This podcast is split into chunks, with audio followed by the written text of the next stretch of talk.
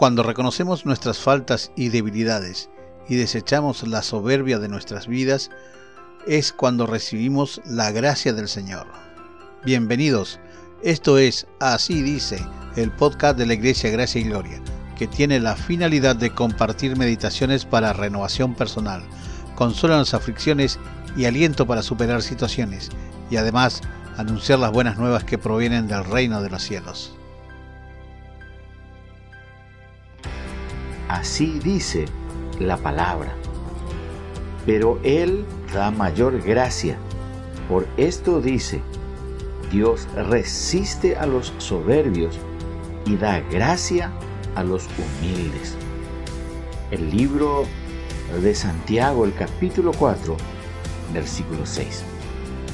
Los corazones humildes buscan la gracia y la consiguen. Los corazones humildes se sujetan a la dulce influencia de la gracia y es cuando sus vidas son rociadas con el favor de Dios. Los corazones humildes están permanentemente junto a aguas de reposo de donde fluye ese líquido vital que sacia la sed.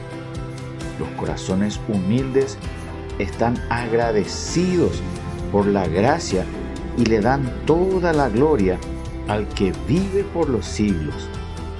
La Sagrada Escritura nos recomienda ser pequeños en nuestra propia estimación para que el autor y el dador de la vida se inflame en todo nuestro ser.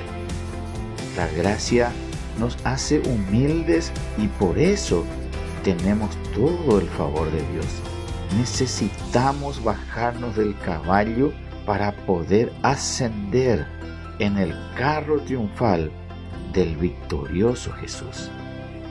Meditemos.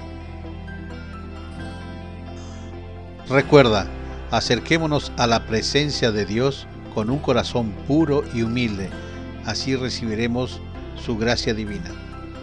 Si este episodio ha sido de bendición para tu vida, por favor, compártelo Búscanos en todas las redes sociales como Iglesia Gracia y Gloria 25 de Mayo Oficial. Dios te bendiga.